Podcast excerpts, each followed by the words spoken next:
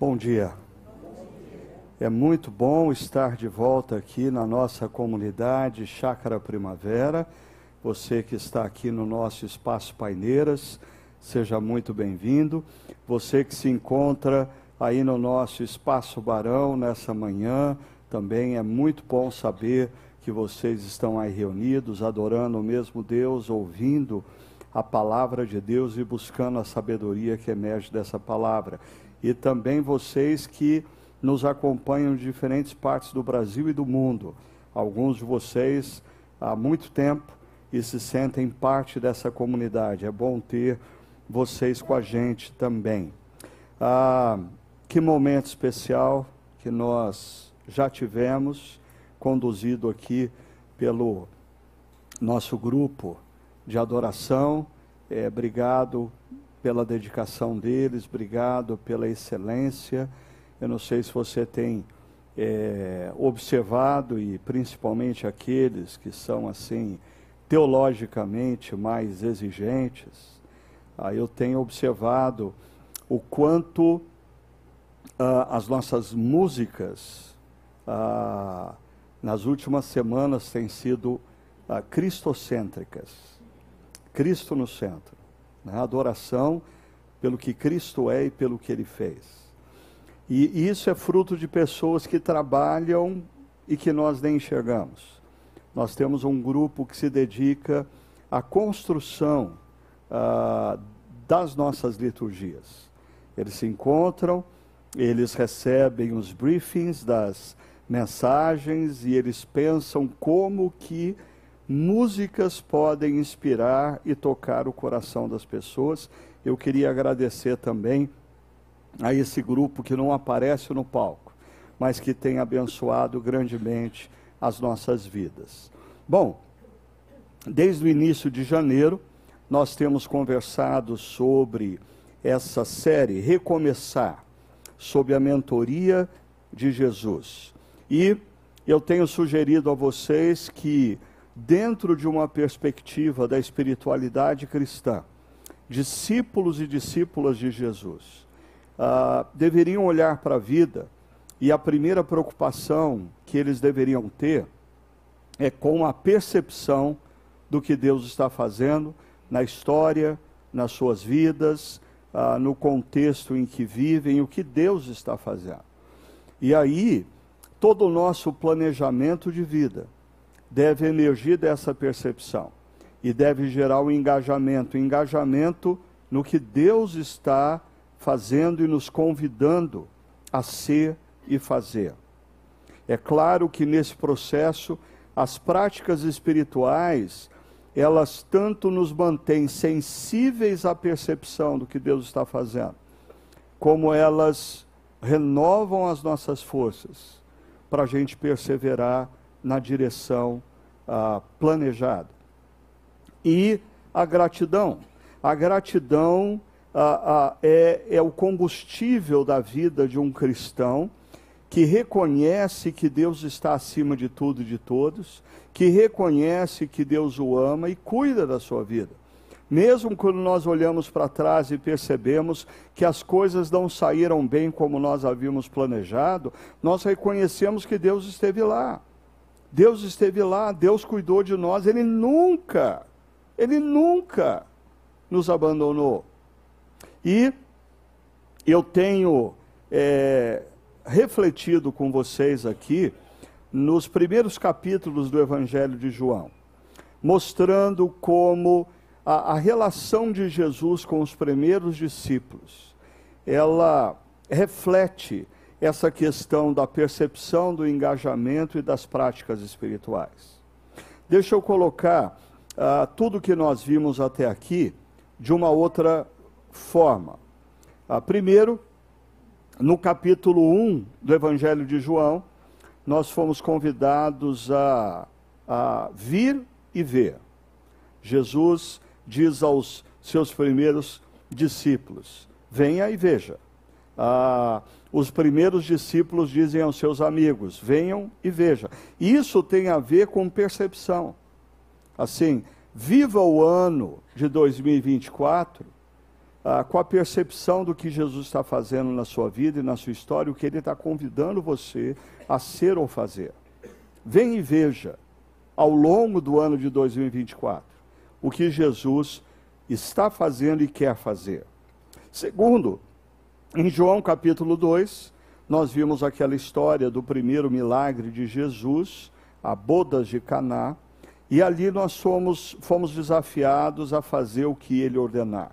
Eu acho que essa, essa é uma regra interessante para quem está caminhando ou começando uma caminhada com Deus, alguém que decidiu ah, recomeçar uma vida com Deus, ou decidiu nesse começo de ano conhecer melhor o que é vida com Deus. Assim, provar e vede que o Senhor é bom, diz o salmista. E como que a gente prova e vê que Deus é bom?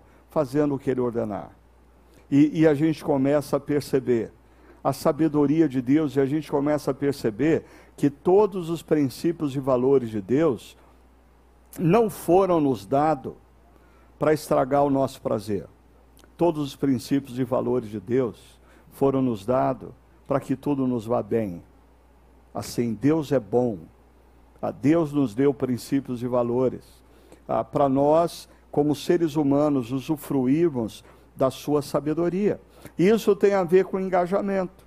Ou seja, quando você obedece, você se engaja no que Deus está fazendo e quer fazer. No último domingo, nós refletimos sobre aquele encontro entre Jesus e um religioso muito conhecido de Israel nos tempos de Jesus, Nicodemos. E nós fomos convidados a viver o novo, mas viver o novo a partir de uma nova identidade. A, a identidade que o Espírito Santo nos testifica. Nós somos filhos e filhas amadas de Deus. Isso que nós somos. Nós não somos o que a nossa profissão diz que nós somos. Nós não somos o que a cultura nos diz. Nós não somos o que pessoas no passado com palavras malditas, disseram que nós somos ou seríamos. Nós somos o que Deus disse. E Deus disse: nós somos filhos e filhas amados por Ele.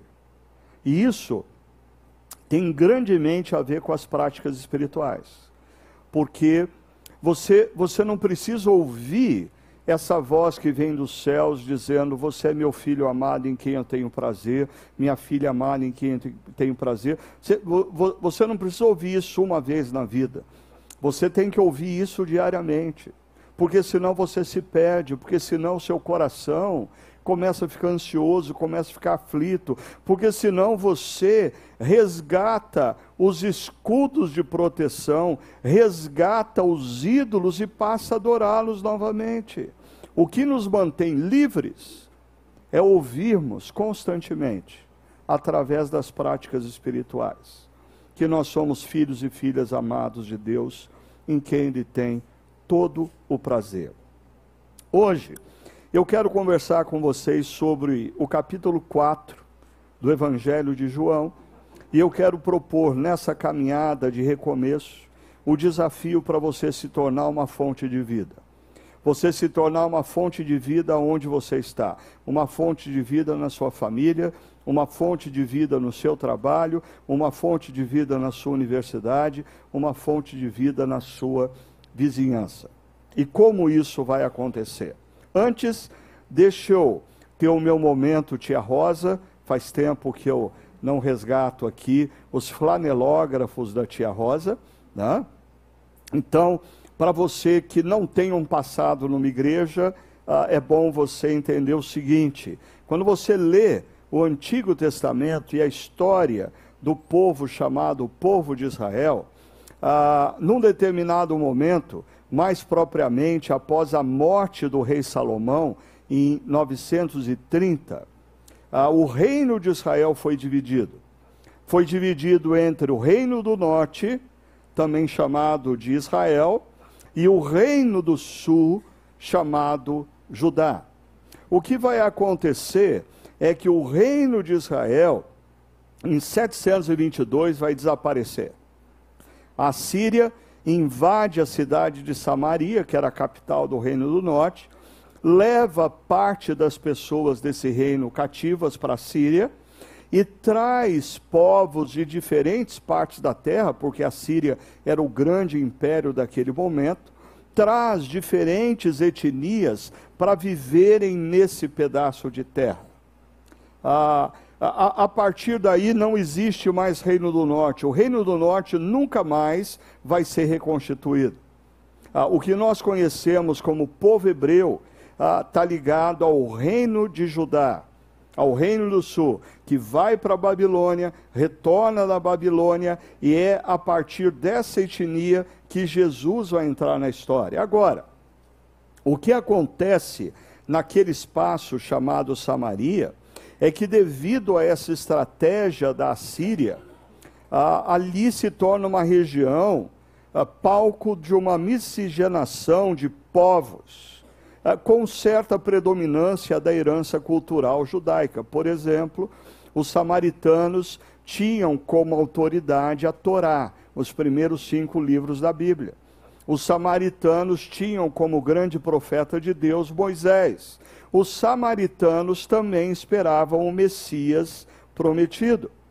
Dito isso, e vindo para os tempos de Jesus, os samaritanos, eles se consideravam da linhagem de Israel. Então, o samaritano até às vezes queria discutir, dizendo: não, o verdadeiro Israel somos nós. Mas eles não eram Israel puro sangue. Né? A, a, muita mistura étnica tinha acontecido. E isso gerava nos judeus uma percepção de que os samaritanos eles eram impuros. Eles eram impuros e consequentemente os samaritanos eles eram alvo de todo preconceito, de ódio e até de hostilidade por parte dos judeus e vice-versa. Assim, a gente começa uh, o texto de João 4 com esse background, entendendo uh, o que acontecia culturalmente uh, por detrás das falas desse texto. Os fariseus ouviram falar que Jesus estava fazendo e batizando mais discípulos do que João, embora não fosse Jesus quem batizasse, mas os seus discípulos.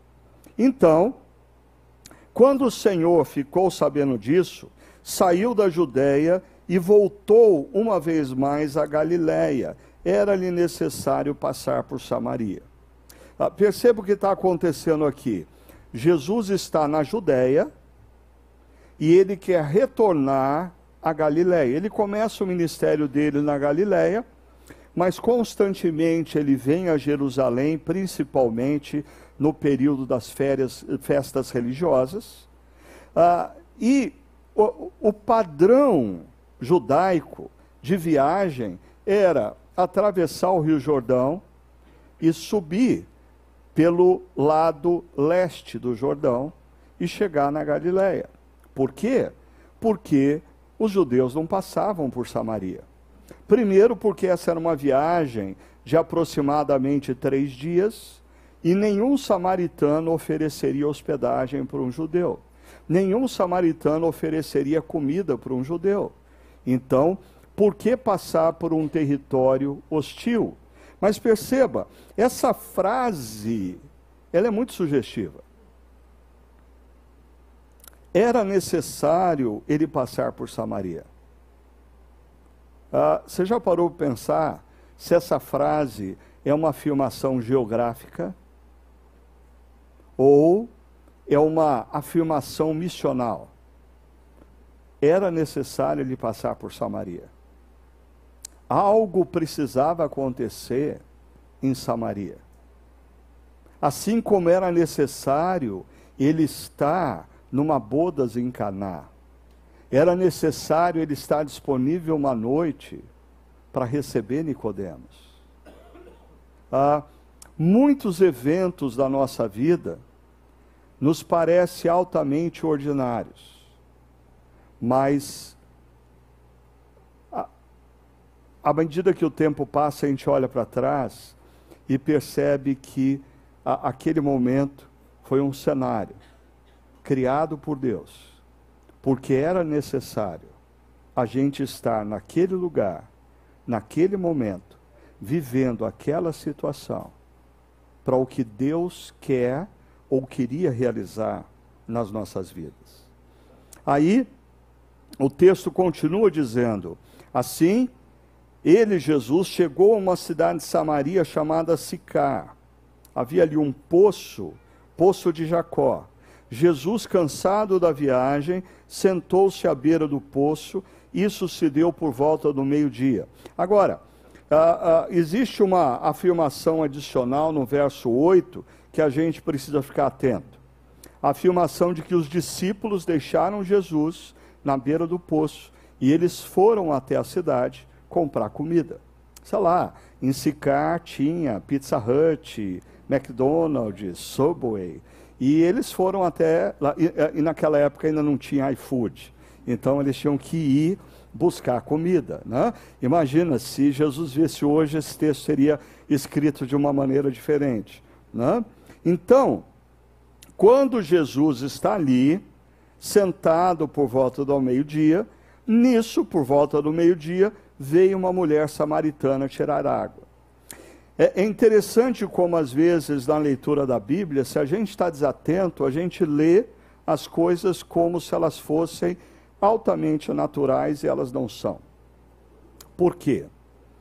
A qual era a cultura da época? Deixa eu resgatar um texto do Antigo Testamento em Gênesis que talvez demonstre para você o que acontecia na época. Olha só, esse texto de Gênesis 24, 11 diz: Ao cair da tarde, quando as mulheres costumam sair para buscar água. Tem duas coisas aqui que lançam luz sobre o texto de João 4. A primeira delas é que as mulheres costumavam buscar água no final da tarde. Não era costume buscar água debaixo do sol escaldante do meio-dia. Ah, mas tem uma, um, uma outra coisa muito sutil aqui. As mulheres, elas nunca iam sozinhas. Elas iam em grupo buscar água. Era, era, uma, atividade, era uma atividade comunitária. As mulheres iam buscar água ao final da tarde. Aí a gente volta para esse texto e se pergunta: por que essa mulher está vindo buscar água em pleno meio-dia e sozinha? E imagina a cena: Jesus sentado no poço e essa mulher se aproxima. Eu imagino o constrangimento dela, assim, um homem desconhecido sentado no poço e eu preciso retirar água desse poço. E se não bastasse o constrangimento, o silêncio, ah, ela pegando ah, e começando a tirar água, ah, é, é aquele constrangimento de elevador. Você já sentiu assim? Todo mundo entra no elevador, ninguém fala nada, todo mundo olhando para o número dos andares. Né? Agora tem o celular. Alguns olham para o número, alguns olham. Mas fica aquele silêncio constrangedor. Eu imagino que nesse poço ah, foi tomado por um silêncio constrangedor. E Jesus quebra esse silêncio com um pedido: dá-me um pouco de água. A mulher samaritana lhe perguntou: Como o Senhor, sendo judeu, pede a mim, uma samaritana, água para beber? E talvez você se pergunte, mas como ela sabia que ele era um judeu? Ora, assim, quando um carioca ah, fala com você, você não sabe que ele é carioca? Né? Ah, existia ali uma questão cultural, um sotaque. E ela percebe que Jesus é judeu. Mas, mas esse texto, ele, ele vai nos apresentar pelo menos cinco surpresas. Eu acho que tem, tem, mais, mas o tempo não vai permitir. Pelo menos cinco surpresas. Essa mulher se depara com cinco surpresas. A, a, primeira delas é um homem no lugar público inicia uma conversa com uma mulher. Isso jamais deveria acontecer na cultura do primeiro século do Oriente Médio. Homens não conversam com mulheres em público. Não, ainda mais uma mulher desconhecida. Homens não são, não se espera que um homem comece uma conversa com uma mulher em público. A segunda surpresa é um homem judeu inicia uma conversa com uma mulher samaritana. Então, se fosse um homem samaritano com um homem samaritano, uma mulher samaritana com um, um, uma mulher ju, judia, ah, já seria um problema. Por quê? Porque samaritanos e judeus não se conversam. Samaritanos e judeus não se relacionam. O que que esse homem inicia uma conversa com uma mulher? O que que esse judeu inicia uma conversa com uma samaritana? Será que ele não conhece as regras do nosso tempo? Será que ele não conhece as regras da nossa cultura? E vem uma terceira surpresa.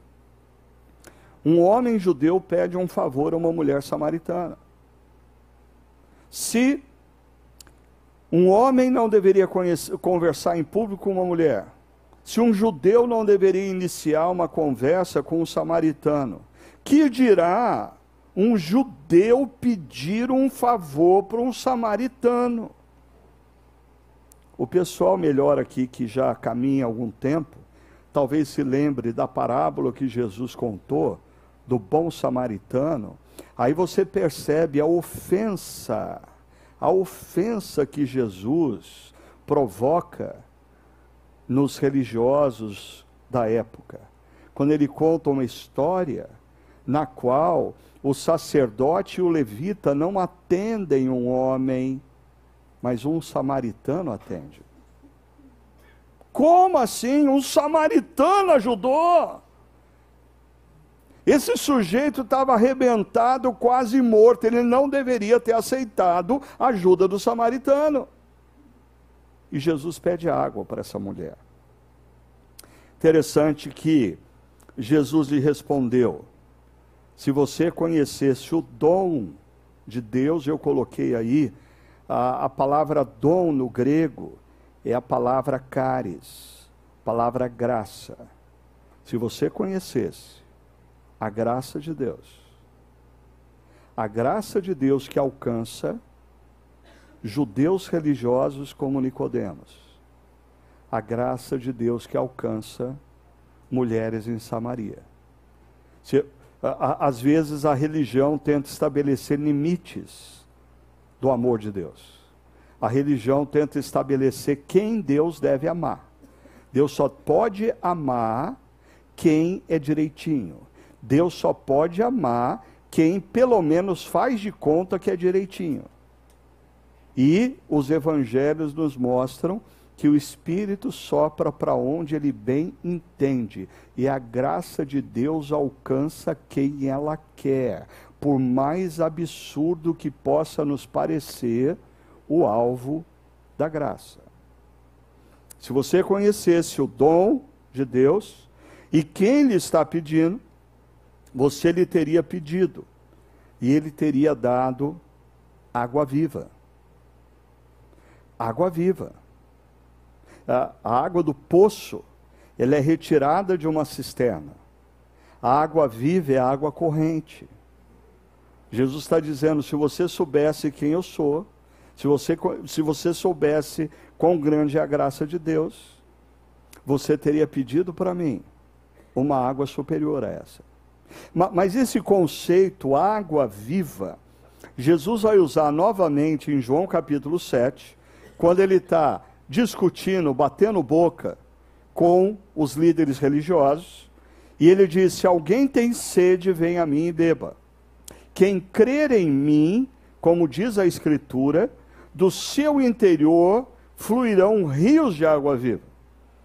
Ou seja, essa água viva que Jesus tem para oferecer, ela não somente vai saciar a sede de quem bebe, mas transforma quem bebe numa fonte de vida. Transforma quem bebe numa fonte de vida, no seu trabalho, na sua família, na sua universidade. Agora, esse conceito, água viva, Jesus diz, como diz a Escritura, e ele está se referindo a algum texto do Antigo Testamento. Que texto é esse? É o texto de Jeremias, deixa eu passar para cá, Jeremias capítulo 2, verso 13. Quando Deus diz assim, olha só, esse texto, esse texto é poderoso. O meu povo cometeu dois crimes.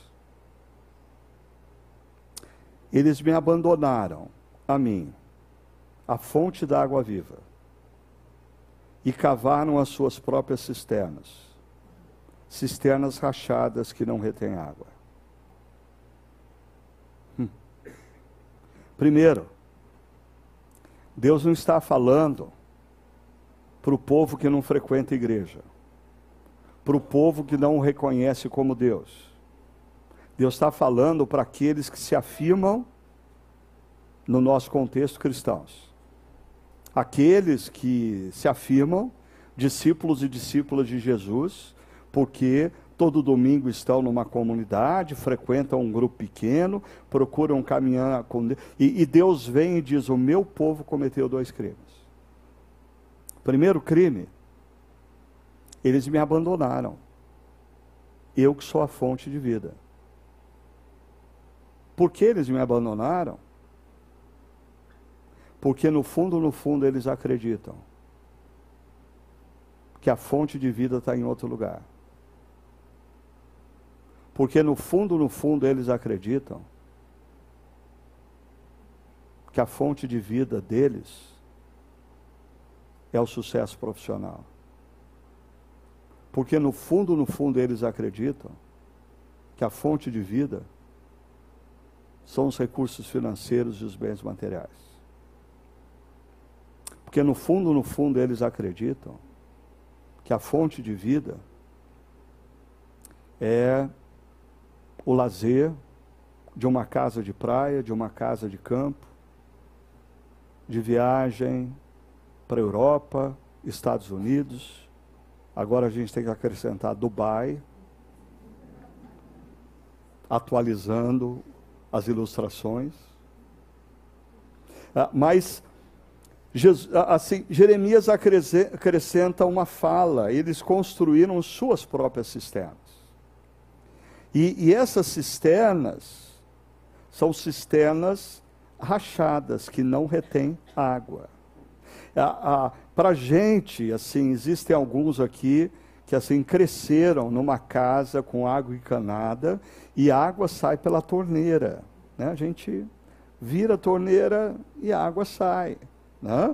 A gente nem sabe o que. Se, mas a, a, a cisterna, uh, talvez o mais próximo aqui para a gente ilustrar, é aquela base que você faz na piscina. E se de repente a, a sua base da piscina tem uma rachadura. A água começa a vazar e você não sabe por onde está vazando. O que aconteceu? A água não é retida. Ah, Deus está falando assim: quando você transforma o sucesso profissional, quando você transforma os bens materiais, quando você transforma a beleza física, quando você transforma o prazer em fonte de vida para você, você está apostando errado, porque isso é cisterna rachada, que não retém a água. E aí a gente entende o que o autor de Eclesiastes fala da insaciabilidade do ser humano. Por quê? Porque a gente aposta em cisterna rachada. E a gente busca, busca, busca e sempre tem a sensação de que não tem o suficiente. Busca, busca, busca e sempre tem a sensação de que continua vazio. Ah, eu acho que quando a gente fala de insaciabilidade, a gente tem que lembrar do trinômio apontado por Richard Foster: dinheiro, sexo e poder.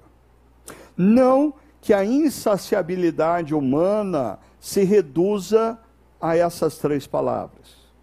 Mas eu diria que a insaciabilidade humana está muito ligada a essas três palavras. Dinheiro. Quanto te basta? Quanto te basta? Quem aqui está satisfeito com o dinheiro que tem e disse para si mesmo: Eu não preciso de mais um real? Sexo. Por que pessoas adulteram? Porque não basta. Não basta. Poder. Esse é o mais silencioso, que vai consumindo e corroendo o ser humano gradativamente. Mas que também é insaciável essa busca.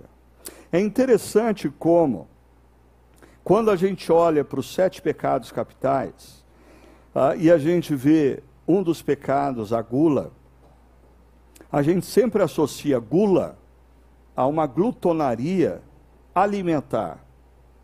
E na espiritualidade cristã, a gula nos sete pecados capitais, ela não está relacionada estritamente ao alimento. A gula, ela está relacionada a toda forma de insaciabilidade. Você não consegue parar você não consegue dizer, tá bom, chega. Lembra que nos cinco itens iniciais que eu coloquei, a gratidão, a gratidão é libertadora. Você agradecer pelo que você tem, por onde você está, é, é fundamental para você lidar com esse perigo da insaciabilidade.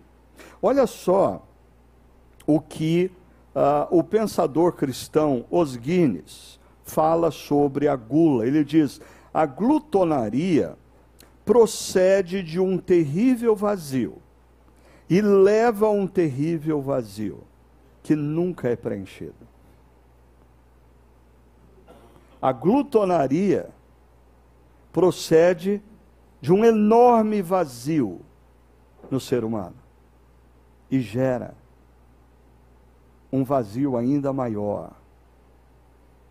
Consequentemente, vem o desespero.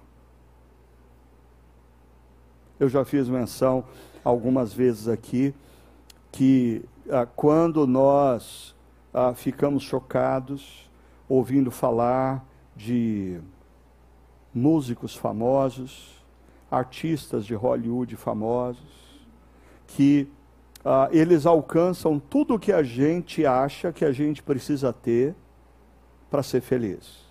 Eles alcançam visibilidade, eles se tornam famosos, eles têm dinheiro, eles têm do bom e do melhor, eles têm sucesso, eles têm prestígio. E a gente se choca quando a, gente escuta falar que eles, alguns deles acabam com a própria vida tendo tudo o que a gente acha que a gente precisa para ser feliz. Por quê? Porque a glutonaria ela procede de um terrível vazio. E ela leva, eu colocaria, a um vazio ainda maior e desesperador.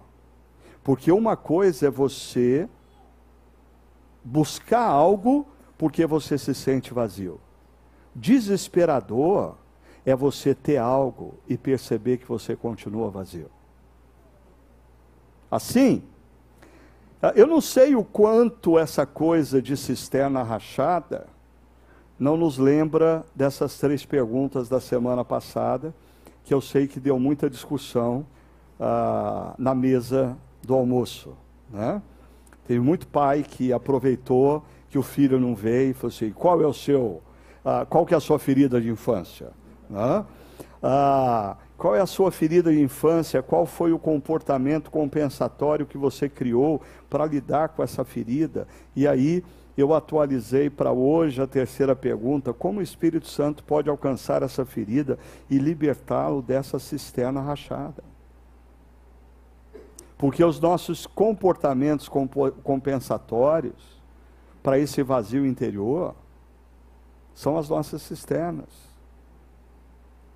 E Jeremias está dizendo que elas estão rachadas. Voltando ao nosso texto, Jesus disse à mulher: O Senhor, oh, perdão, a mulher disse a Jesus: O Senhor não tem como tirar água e o poço é fundo. Onde pode conseguir essa água viva? É interessante, essa mulher está mais ou menos na mesma situação que Nicodemos na semana passada. Jesus fala para ele, você tem que nascer de novo. E Jesus, Nicodemos, peraí, peraí, como assim? É como que eu vou voltar para o ventre da minha mãe e eu já sendo um velho? Jesus fala: ah, se você ah, ah soubesse ah, ah, ah, da graça de Deus, você pediria água e você teria essa água. Ela fala: mas como assim? Você não tem nem uma corda, não tem um balde para tirar a água desse poço? Como que você vai conseguir essa água? Jesus respondeu: Quem beber dessa água do poço terá sede outra vez. Mas quem beber da água que eu lhe der, nunca mais terá sede. Ao contrário, a água que eu lhe der se tornará nele uma fonte de água a jorrar para a vida eterna. Primeiro, Jesus está falando aqui de liberdade. Quem beber da água que eu lhe der, vai se tornar livre dessa busca infindável, dessa busca insaciável. E aí, Talvez alguns aqui que já são cristãos há algum tempo estejam pensando: ah, mas eu ouvi isso no passado e não é verdade, ah, eu voltei a ter sede existencial. Eu diria, bem possivelmente você voltou a ter sede existencial porque sutilmente você voltou para as cisternas rachadas. você não se alimentou da identidade em Cristo. Você abandonou as práticas espirituais e gradativamente você se tornou um discípulo ou discípula de Jesus, que afirma que ele é a água viva, mas que busca saciar sua própria sede na cisterna que você criou e que é rachada. Mas uma outra coisa que Jesus está uh, oferecendo aqui é missão. É um sentido maior para a vida, porque aquele que bebe da água que Jesus oferece não apenas se torna livre, e, e aqui é interessante o conceito de liberdade uh, no mundo contemporâneo. Por quê? Porque pessoas querem ganhar dinheiro para serem livres. Livres para quê? Para fazer o que elas bem entenderem para fazer só o que elas querem. E Jesus está dizendo: isso não é liberdade, isso é se tornar refém, isso é continuar escravo do seu próprio desejo, do seu próprio prazer. Eu te ofereço uma água que vai fazer de você livre, livre para você se tornar uma bênção na vida daqueles que o cercam. Livre para você usar o seu dinheiro para abençoar outras pessoas. Livre para você usar o seu prestígio para abençoar outras pessoas. Livre para você levar os seus amigos, parentes a, a, a, e, e, e conhecidos. A esperança que só existe em mim. Veja só. Aí a mulher disse: Senhor, dê-me dessa água para que eu não tenha mais sede nem precise voltar aqui para tirar água. Você acha que essa mulher já entendeu o que Jesus está falando? Aí Jesus dá o tiro de misericórdia. Jesus olha para ela e diz: Ok, antes de eu te dar água, vá, chame o seu marido e volte.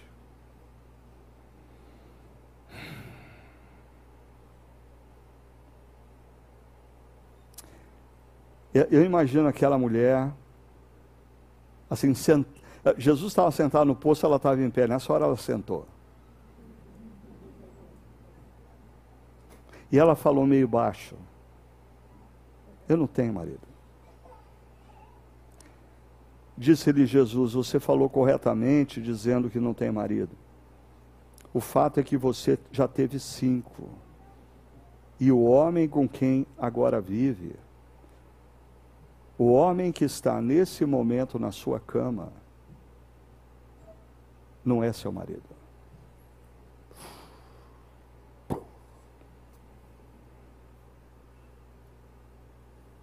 Ah, imagina assim, você chega, ah, é, começa a conversar com uma pessoa, ah, e daí você começa a desconfiar que você está conversando com Jesus, aí você arruma a camisa, e aí você começa a conversar com ele, e a gente faz isso, a gente sempre procura impressionar as pessoas. E quando você descobre que aquela pessoa sabe quem você é, e ela sabe de você muito mais do que você imagina. Assim, eu me pergunto, ah, pessoas me tratam com carinho e dizem: Ah, pastor Ricardo, como eu gosto de você. Ah, será que se elas conhecessem assim a minha intimidade, as minhas fraquezas, elas ainda me amariam? Eu acho que esse é o grande medo do ser humano se eu me deixar conhecer, meus amigos ainda vão gostar de mim? Se as pessoas da igreja saberem de fato quem eu sou, elas vão deixar eu entrar no próximo domingo? E aí vem a, a constatação. Jesus apontou a cisterna rachada dessa mulher. Ah, talvez ah, você olhe de maneira mais concreta e diga: ah, a cisterna rachada dessa mulher tinha a ver com a sexualidade. Insaciabilidade na área da sexualidade. Ah, eu, eu, eu creio que não. Assim, a minha aposta é que a cisterna rachada dessa mulher tinha a ver com o desejo de ser amada. E na busca por ser amada, ela foi muito usada. Ela foi muito ferida. Ela se degradou. Ela perdeu a autoestima. Porque ela tinha uma busca insaciável a busca por ser amada. E aí, ela tem a quarta surpresa. Ele sabe quem eu sou e o que eu fiz. Ah, mas a surpresa não está só na constatação de que ele sabe quem eu sou e o que eu fiz. A, a surpresa é, ele sabe quem eu sou e o que eu fiz, e ele continua do meu lado, ele continua conversando comigo, ele continua olhando para mim com olhar de graça e amor. Uau! Ah, uma coisa é você achar que Deus te ama, porque nos últimos domingos você tem sido bonzinho, não tem faltado um domingo na igreja. Uma coisa é você achar que Deus te ama, porque você decidiu o ano passado ser dizimista, e você está mantendo fiel o propósito. Outra coisa é você descobrir que Deus te ama, mesmo Ele sabendo das suas inconsistências, das suas incoerências, dos seus erros, aqueles mais grotescos, que ninguém sabe. E a gente ora a Ele para que ninguém venha saber.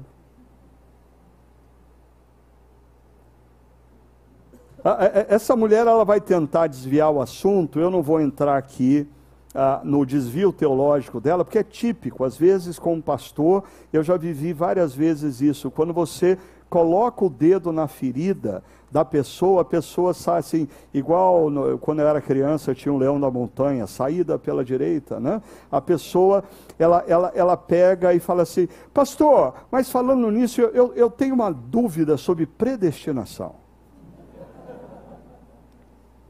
Peraí, peraí, meu amigo, a gente está falando sobre traição à sua esposa.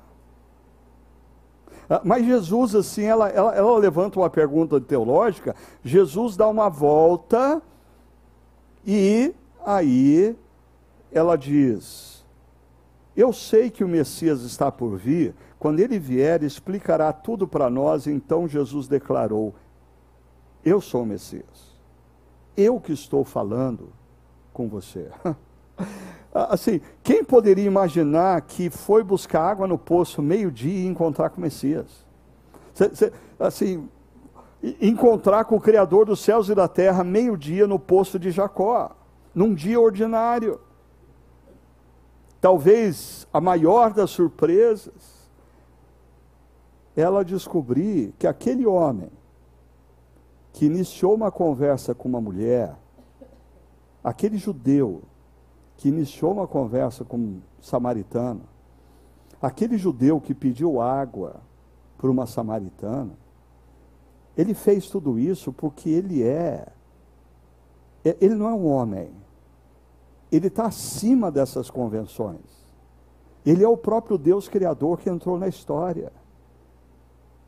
E num determinado momento da conversa, ele diz: Olha para mim, deixa eu te dizer uma coisa. Eu sou o Messias. Aqui, para a gente caminhar para a conclusão, é, é, mas é, é, é muito interessante, porque a história se divide.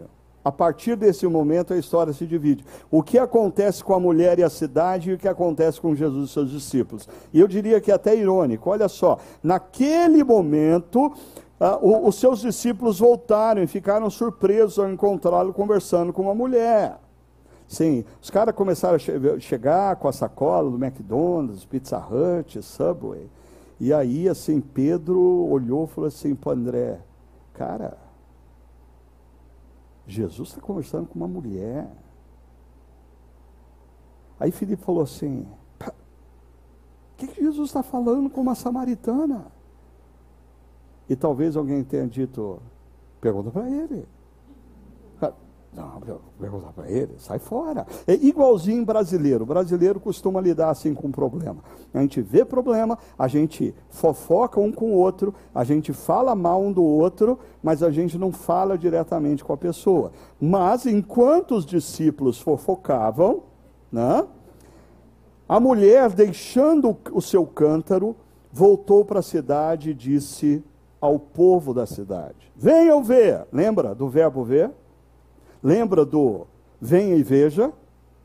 Assim, é, é, você não precisa fazer um curso de teologia de quatro anos para aprender a impactar a vida das pessoas que te cercam. Basta você aprender a falar: venha e veja.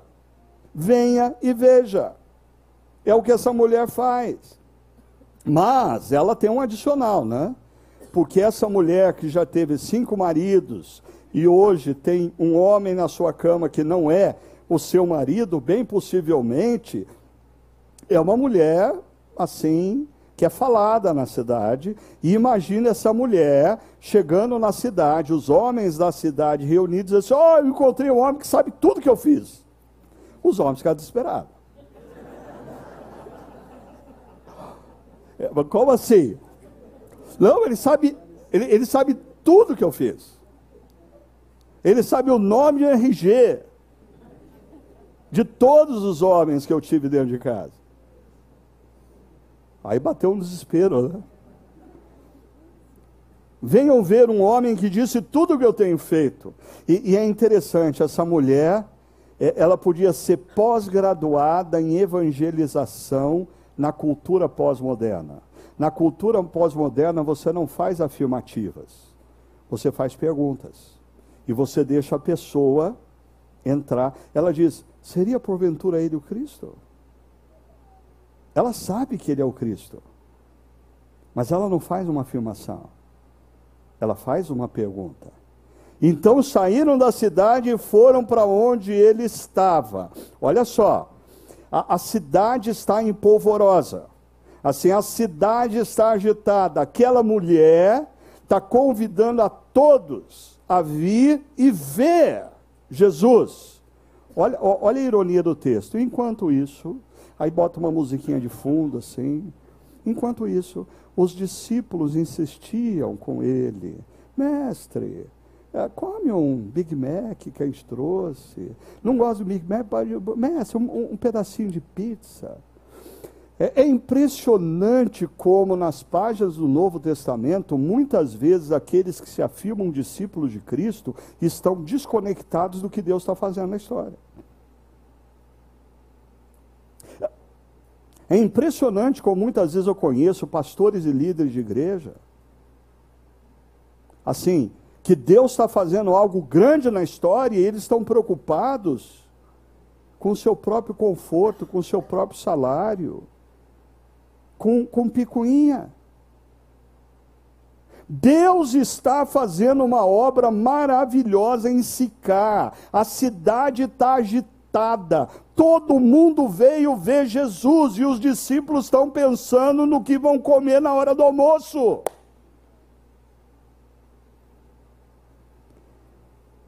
Aí Jesus disse para os discípulos: Interessante. Jesus não disse para os discípulos agora, vejam. Primeiro ele diz: abram os olhos. Que se vocês não abrirem os olhos, vocês não vão conseguir ver. Vejam os campos. Eles estão maduros para a colheita e vocês pensando no que vocês vão comer.